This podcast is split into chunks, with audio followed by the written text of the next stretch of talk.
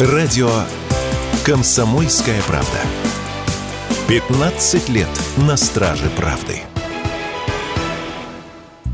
Журналист Такер Карлсон, опубликовавший недавно двухчасовое интервью с Владимиром Путиным, продолжил рассказывать своим подписчикам о жизни в России. В ходе своего визита в Москву он снял несколько роликов о том, как живет страна, которые пугают Запад. Как рассказал журналист, он был удивлен, когда увидел не ядерную бензоколонку, как нас называют в Америке, а большую страну с отличным уровнем жизни.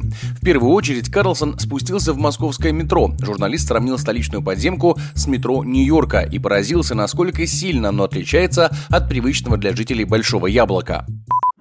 Мы зашли туда, чтобы осмотреться, и то, что мы обнаружили, потрясло нас. Никакого граффити, никакой грязи, неприятных запахов нет. Здесь нет бомжей, наркоманов, насильников или людей, желающих столкнуть тебя на пути и убить тебя. Нет, здесь идеальная чистота и везде порядок. Карлсон посетил станцию метро Киевская и рассказал, что она была построена 70 лет назад еще при Сталине и после стольких лет выглядит замечательно. Пользователи соцсетей, в свою очередь, пригласили его посетить метро в Омске, который строили 26 лет, а после решили засыпать единственный котлован, появившийся за это время. После американец решил сходить в продуктовый супермаркет, ведь картина пустых советских прилавков хорошо известна на Западе. Каково же было удивление журналиста, когда он увидел длинные стеллажи с разнообразными товарами, товарами и обилием выбора. Порадовали Карлсона и российские цены. Мы гадали, сколько это будет стоить. У нас все, кто покупал продукты, были из Соединенных Штатов. И мы не обращали внимания на стоимость, мы просто складывали в тележку то, что ели бы в течение недели. И у нас у всех получилось около 400 долларов. У меня вышло 104 доллара. Карлсон признался, что поход по российским магазинам заставил его по-другому взглянуть на жизнь в США и заявил, что цены у него дома гораздо выше.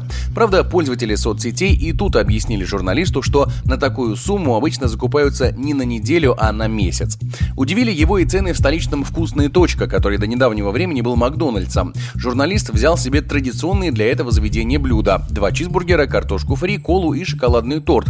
На покупку он потратил около 650 рублей, что также также рассмешила Карлсона. В пересчете на американскую валюту это составило 7 долларов. Журналист также отметил, что, по всей видимости, санкции, наложенные на Россию, не сильно сказались на стране. Россияне все так же могут есть ту же еду и не чувствовать давления Запада.